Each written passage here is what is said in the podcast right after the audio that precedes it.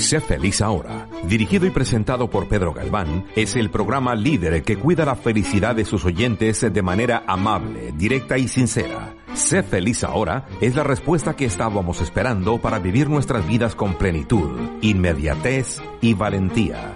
Aquí comienza Sé feliz ahora con Pedro Galván.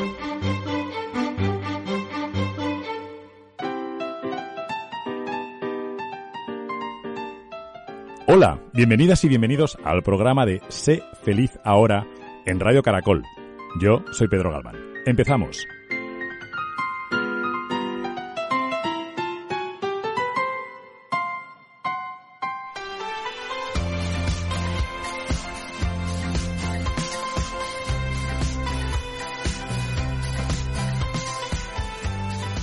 Hola, ¿qué tal? Muy buenas. Bienvenidos al programa número 94 de Sé Feliz Ahora, aquí, en Radio Caracol, en tu familia.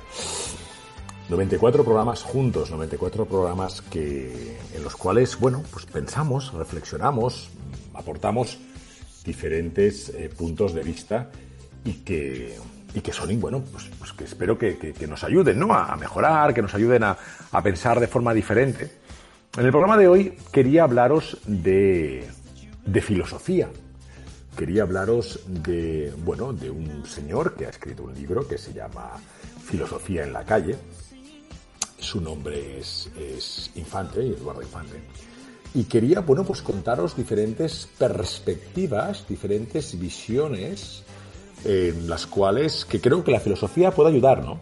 La filosofía no va a conseguir la vacuna, la filosofía no va a ponernos un cheque en la cuenta del banco ni nos va a permitir ir al supermercado a llenar nuestras, nuestros estómagos, nuestras barrigas, pero no solo de pan, ni de carne, ni de verduras vive el ser humano. Si fuéramos simplemente animales, pues los animales no leen ni tienen filosofía. La filosofía, os recuerdo, es la búsqueda de la verdad. Y subrayo la palabra búsqueda. No es llegar a la verdad, es la búsqueda de la verdad. Si os fijáis en la filosofía, eh, desde tiempos presocráticos hasta hoy en día, en función de la economía, en función de la tecnología, en función de la relación y la lucha entre clases, en función de los gobiernos, evidentemente en función del derecho y de las leyes, en función de las revoluciones, en función de todas las guerras, la filosofía ha cambiado, cambia hoy y cambiará, ¿no? La historia, evidentemente, nos muestra, pues, las situaciones adversas que, que forman vida, ¿no? Forman parte de la vida del, del, ser humano, ¿por qué íbamos nosotros a ser especiales? ¿Por qué pensábamos que en el 2020 pues todo ya iba a ser normal? ¿Quién nos dijo? ¿Dónde aparecía? ¿En qué conspiración de YouTube estaba escrito que nosotros no teníamos que enfrentarnos a ninguna gran crisis? ¿Quién lo dijo eso? Nadie, ¿verdad? Pero lo dimos por supuesto. Lo dimos por supuesto porque la normalidad nuestra, la tranquilidad, el ocio, el consumo, en eso se había convertido nuestro, nuestro mantra, ¿no? Em, la pregunta, por tanto, no era tanto por qué nos está pasando esto, como y por qué no nos iba a pasar. Es muy interesante las preguntas que nos hacemos en la vida, porque en función de las preguntas que tengamos, sabéis que aquí en, nuestro programa, en el vuestro, en el mío, eh, son preguntas que prefiero coleccionar preguntas antes que llegar a tantas respuestas de gente que, sabe, que cree que tiene el problema, ¿no? Pero, pero no, la filosofía nos ayuda a reflexionar. Y en una situación como la actual, llena de incertidumbre, es cuando, pues, a lo mejor es necesaria, ¿no? Em, a lo mejor es necesaria. Ese pensamiento crítico es imprescindible, no solo para intentar buscar algo de sentido a lo que está pasando, sino también pues para un para, para tener una visión más global, ¿no? Para reevaluar las condiciones del mundo tras la pandemia, qué es lo que va, a quedar de ello. Fijaos que os he hablado del señor eh, Infante, eh, que escribió, ha escrito el libro Filosofía en la calle, ¿de acuerdo? Y también quería hablaros de Ana Carrasco Conde, que es la autora de En torno a la crueldad. Es un libro que tiene por título En torno a la crueldad, donde apunta que esta crisis también ha puesto de relieve problemas ya no solo coyunturales, sino estructurales. Ella, como tantos otros filósofos, dicen que, que los filósofos, la filosofía, consiste en incordiar, en ver dónde se producen esos problemas y señalar lo que debería ser destruido para no repetir errores. Por ejemplo, lo pongo encima de la mesa, como otras preguntas. ¿Tenemos que gastarnos tanto los gobiernos en armas nucleares y en cantidad de misiles en vez de estar preparados para una siguiente pandemia? Una vez que hemos tenido esta pandemia y consideramos y vemos que podemos volver a la calle, em, bueno, pues parece ser que ya está, que no se va a volver a repetir, o al contrario, o al contrario, o tiene todo el sentido del mundo estar preparados para pensar que sí que va a volver a ocurrir. Fijaos, eh, hay diferentes puntos que los cuales quería tratar, ¿no? El primero lo dice, eh, bueno, lo comenta Eulalia Pérez Sedeño, que es profesora del Instituto de Filosofía del CSIC y también es autora de un libro muy importante que se llama Las mentiras científicas sobre las mujeres. Y ella apunta sobre cuál, cómo relevante es, qué relevante es la importancia de la investigación científica la importancia de la investigación científica. Diferentes países tienen diferentes marcos conceptuales. Por ejemplo, en Europa eh, los gobiernos ponen dinero para que la investigación científica y para que los descubrimientos y para que los estudios estén, bueno, mm, si no digo totalmente públicos, pero bueno, que haya esa investigación y desarrollo, ¿no? En otros países, como en Estados Unidos, donde la sanidad está mm, llevada a cabo fundamentalmente por empresas privadas, pues a lo mejor nos preguntamos, ¿qué pasará cuando se descubra la vacuna? Imaginaos por un momento que mañana, y pasará esto, ¿eh? el laboratorio XYZ descubre la vacuna, ¿no? Será dentro de un tiempo, ¿eh? porque las vacunas no se descubren, no se hacen como los, los croissants o los panes. ¿eh? Voy esta mañana, ¿qué voy a hacer?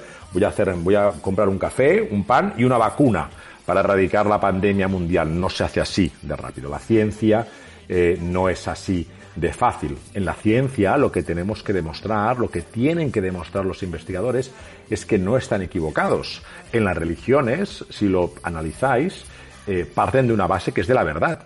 Fijaros qué interesante es. En la religión es fe, en creer en un Dios, en el que sea, en función del momento de la historia, y en la ciencia no puedes partir de esa base, no puedes partir de la base de que, bueno, yo digo que ya con la lejía nos va bien, vamos a beber lejía, y bueno, pues tú vete tirando. No, no se hace así en la ciencia.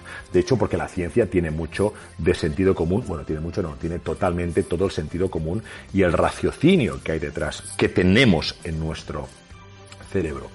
Por lo tanto, em, esta investigadora, Eulalia Pérez Sedeño, dice que pone de manifiesto la necesidad de que el Estado como tal financie la ciencia básica para garantizar la investigación en campos en los que los beneficios no pueden ser inmediatos ni siquiera, ni siquiera a, medio plazo. Em, fíjate que la investigación básica de calidad eh, de esta investigación saldrán resultados que son que, no, que no son previsibles a, priori, ¿no? pero que redundarán en beneficio de la sociedad. Añade esta autora, Pérez Sedeño, que es importante que la investigación se hagan entidades públicas, ya que así es más fácil que los resultados estén al alcance de todo el mundo. Entonces, como os decía, imaginaos que ese laboratorio, un buen día, después de haber invertido, después de haber eh, trabajado, dice, bueno, pues ya tengo la, la vacuna y bueno, y, vale esto millones. En el SARS, el, Estado español, se gastó 100 millones de dólares en vacunas porque tenía miedo de que, pues bueno, de que hubiera esta, esta pandemia que no se produjo en el SARS hace unos años y sí que se ha producido ahora con el COVID-19. Se tiró a la basura 100 millones de dólares que se había comprado a esa farmacéutica, no me digáis que os diga cuál era porque no me acuerdo, pero lo podéis buscar en internet, farmacéutica que creó el SARS, eh, eh, la vacuna contra el SARS, y que un Estado, en este caso el español, multiplicarlo por la cantidad de Estados, lo pudo, eh, lo pagó de su mano. y bueno, y lo que os comenta aquí la profesora Pérez Sedeño, es que os dice, hombre, si se pusiera dinero de todos nosotros, de todos los contribuyentes, esto ayudaría a que la ciencia fuera y los experimentos y, los resultados y las vacunas y las terapias fueran de todos, ¿no? Son puntos de vista diferentes. Hay gente que no está de acuerdo en eso, hay gente que cree, que piensa, que postula y que defiende una sanidad privada y que si el vecino no se la puede pagar, a mí que me cuentas, y otros que piensan que no, otros que piensan que un modelo en el cual todos tenemos que protegernos de las enfermedades. Fijaros qué interesante este razonamiento, porque una vez más nos hacemos preguntas, preguntas como qué, en España, por ejemplo, eh, hubo algún que otro partido político de extrema derecha que defendía que los inmigrantes ilegales no tenían que tener acceso a la sanidad pública. Y muchos borricos que lo seguían decían que, claro, claro, la sanidad solo para la gente que se lo que ha contribuido a las arcas. La teoría está muy bien. La teoría la ves y dices, claro, pues está muy bien. Está muy bien desde su punto de vista, claro. Pero entonces, ¿qué vas a dejar? ¿Que el inmigrante ilegal se muera en la calle?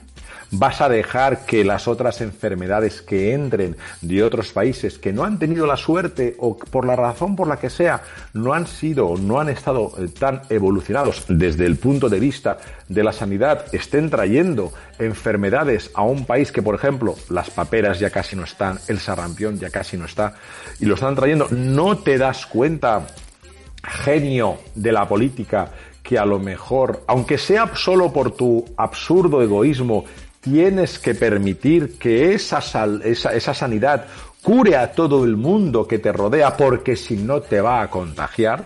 Mira que es fácil, ¿eh? Mira que es fácil pensar de esta manera, aunque solo sea por un estúpido egoísmo y que es muy respetable también, no puedes dejar que tu vecino esté enfermando y que se esté muriendo por las esquinas y tú eh, creas que tienes esa eh, bueno, ese escapismo porque crees que el virus, al virus le va a ir de, al virus le importa mucho el color de piel, eh, tu raza, tu religión o tu bandera que, que pueda seguir. A los virus y a la naturaleza, todo esto no le importa nada, ¿no? Fíjate que quería comentarte otro aspecto que surge de, este, esta, filosofía que nos está rodeando en estos días. Y es el postureo moral, el postureo moral. Antonio Gaitán es el coautor de un libro llamado Una introducción a la ética experimental. Y el concepto viene del moral grandstanding, que, bueno, pues lo acuñaron eh, Justin Tosi y Brandon Warmke en un artículo del, 2016. Lo podéis buscar también en internet. ¿eh? Se llama Moral Grandstanding. Con este término, que también se puede traducir en español como el exhibicionismo moral, ¿no? Me encanta este término. El exhibicionismo moral. Estos dos filósofos estadounidenses eh, se refieren a estos discursos exagerados e hipermoralistas que muestran una indignación impostada o fuera de todo. Fíjate, exhibicionismo moral. Ya no hablamos de la moral, todos tenemos nuestra moral. A uno le puede gustar uno más que al otro, uno puede respetarla más que el otro, pero la moral, cada uno la tiene en un país diferente y en un tiempo diferente. El objetivo de, estos dos filósofos, Justin Tosi y Brandon Workey, el objetivo de este exhibicionismo moral no es exponer razones no es alimentar un debate o llegar a acuerdos con los demás. sino que los grandes, estos oradores de hoy en día, los cicerones de hoy en día, Cicerón también mató a Julio César, os lo recuerdo, eh, puedes ver que, bueno, pues pueden ver que ellos solo consideran correcto el lado que defienden y evidentemente se postulan y se defienden como los buenos. Esto me recuerda a un estudio de, bueno, de hace muchos años y que, que me, y que me encantó leerlo porque es que es, es la esencia del ser humano. Fijaros, el estudio decía lo siguiente, se preguntaba a personas que iban a entrar a apostar a un hipódromo, cuáles creían ellos que iban a ser los caballos ganadores, ¿no? La gente que hacía, pues habéis ido a algún hipódromo o algún canódromo, lo que hacen es algo pues normal, se quedan viendo las apuestas y dicen, hombre, pues mira, si, eh, yo qué sé, los nombres de los caballos, si Tornado Negro eh, va, tiene una apuesta muy buena y Pluma Blanca Alada no la tiene tan buena y Gorrión Verde no la tiene tan buena, pues hombre, y a mí me preguntas esta pregunta, se le hizo la pregunta a, muchas personas y podéis imaginaros cuál era la respuesta. La respuesta era, casi todos evidentemente, la respuesta mayoritaria que era, hombre, va a ganar el que peores apuestas tenga para, para, para de, premio. Quiero decir, el que mejor, el que más probabilidades tenga para ganar, ¿no? Así de fácil. sabéis cómo funcionan las apuestas de caballos. Se premia menos aquel que tiene más probabilidades de ganar, ¿no? Tiene sentido, ¿verdad? Si hay un caballo que es favorito, pues se le va a premiar menos. Entonces, dijeron, vale, muy bien, bueno, pues parece que es normal esto que, que están diciendo, ¿no? Bien, bien, muy bien. ¿Qué pasó? ¿Qué pasó? Pasó que a este mismo grupo de personas, de este mismo perfil, no a las, no las personas como tal, sino a este mismo grupo de perfil de personas, se les preguntó la misma pregunta, oiga usted caballero, oiga usted señora, ¿usted quién cree que va a ganar eh, la carrera? Y se lo preguntaron, se lo preguntaron, una vez habían apostado. Una vez habían apostado. Y cuando vas a apostar, ni mucho menos apuestas por el caballo ganador perdona, por el caballo, ¿qué más probabilidades tienes de ganar? No, porque cuando vas a apostar, que dices, hombre, sí, a lo mejor ha puesto por eh, Tornado Negro, pero si Tornado Negro es el más, favor, el, más favorito, eh, es, el que, es por el que menos dinero voy a obtener. Y la gente, si os fijáis en las apuestas, ni muchísimo menos todo el mundo apuesta por el favorito. ¿De acuerdo?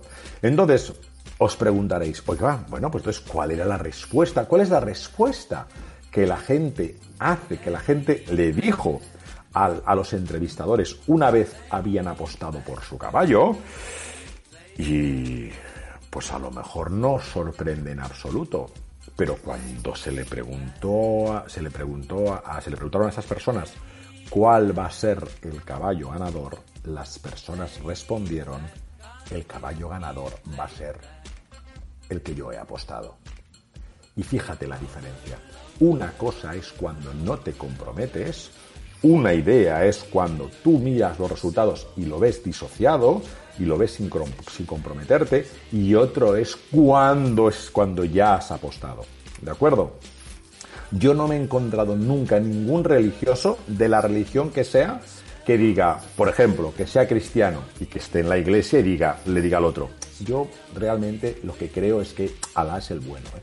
Estamos aquí porque mira, o ningún judío que se haya apreciado, que esté en la sinagoga y se gire y diga, chicos, a mí lo que me parece es que yo creo que el bueno, los buenos son los, eh, no sé, ni idea, los adventistas, ¿sabes? Ni ningún musulmán que esté en la, en la Meca se gire y diga, oye, que yo creo que son los sintoístas japoneses, ¿eh? que esos son los buenos. No, lo que hacemos, el ser humano lo que hace es que cuando toma la elección y se mete dentro del grupo, ese, ese grupo le presiona tanto para que todas las decisiones que tome ese grupo, casi todas, se consideren como las únicas, las buenas.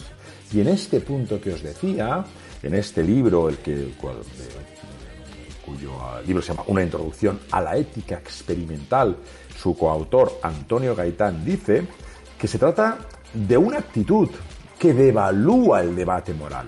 ¿De acuerdo? Este exhibicionismo moral lo que nos trae es devaluar el debate moral. Y esto es lo que Y esta, es una, y esta es la razón, esta es la idea fundamental de este programa. Y os lo quiero preguntar a vosotros. Y vosotros sabéis la respuesta.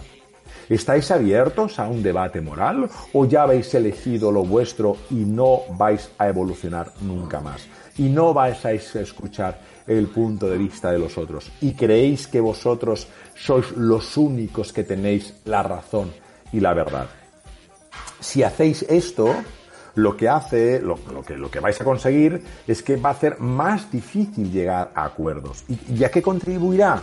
Pues a la polarización. Y si leemos un poco de historia, no hace falta ir muy lejos en la historia y en Alemania, de acuerdo, hace unos 80 años, la polarización, o en los gemeres rojos de Camboya, o bueno, podemos estar aquí, no os voy ahora a hablar de las polarizaciones que ha habido, porque cuando llega la polarización, llega la guerra. Cuando llega la polarización, llega el no escuchar a las demás, ¿no? Y esa polarización, además de dar una falsa sensación de consenso, como cuando un político dice, que algo es, es, de sentido común, sin que lo sea necesariamente, ese exhibicionismo de la indignación y de la moralina, como le llaman, incrementa qué? Incrementa la intolerancia a las ideas ajenas. Y la filosofía nos ayuda, la filosofía, a mí el primero, y espero que a vosotros, nos ayuda a que quitemos la palabra intolerancia y pongamos la palabra tolerancia. La palabra escuchar las ideas ajenas. Evidentemente hablo de escuchar, no hablo de aceptarlo todo, porque las ideas que son sectarias, los racismos, los nazismos y todas esas eh, o los machismos, todas esas ideas que denigran a personas simplemente por el hecho de haber nacido o tener un género diferente al, mayoritario de la fuerza bruta, o tener una, decencia o una elección hacia un amor que puede ser del mismo sexo, por ejemplo, o hacia un Dios que no es el tuyo, no tienes por qué pensar que por tener ese exhibicionismo moral vas a tener la razón. Fijaros para lo que, sea, para lo que sirve la filosofía. Sirve para este tipo de cosas. Sirve para, para hacernos pensar de que no todo em, es, el, es, la, idea fundamental. ¿no? no todo es tu, eh, ¿cómo decirlo? La verdad absoluta. No existe la verdad absoluta. Así que es muy importante que entendáis cuál es el efecto de vuestro posicionamiento a la hora de, bueno, de, escuchar, de aprender, de leer y de poner en duda todas aquellas noticias, todos aquellos momentos que lo que hacen es paralizarte, porque de lo que va la vida es de saber escuchar, es de saber pensar y decir, bueno, pues a lo mejor lo que está pasando con mi vecino, con el inmigrante, con las otras culturas, es lo importante que sepas y direccionar cuál es el norte al que, al que vamos, al que nos dirigimos. Y por eso es interesante que la filosofía esté con nosotros. La filosofía no se trata de grandes eh, escritores o de grandes, nunca mejor dicho, perdóname que le repita, de grandes filósofos a los cuales no entendemos lo que dicen. No, no, no, no. La filosofía la llevamos siempre con nosotros porque, como os decía al principio del programa, la filosofía nos ayuda a descubrir la verdad. Esa es la idea de este programa y por eso quería comentaros y hablaros de que no penséis y no dejéis que la, que la filosofía se eh, os vaya de las manos. Porque todos tenemos nuestra manera de pensar, todos tenemos nuestra ideología que seguro y espero que evolucione con respecto al tiempo. ¿Y os imagináis a vosotros mismos en el espejo cuando teníais 10 o 15 años y cuando tengáis 80 años? ¿Os imagináis a las mismas personas pensando y creyendo lo mismo? Espero, aunque sea simplemente para que no os aburráis, que todos mejoremos y que la filosofía os ayude. Como siempre os digo, espero y deseo em, que penséis que no tenéis el derecho a ser feliz, sino que tenéis la obligación. ¿De acuerdo? Hasta muy pronto. Muchas gracias.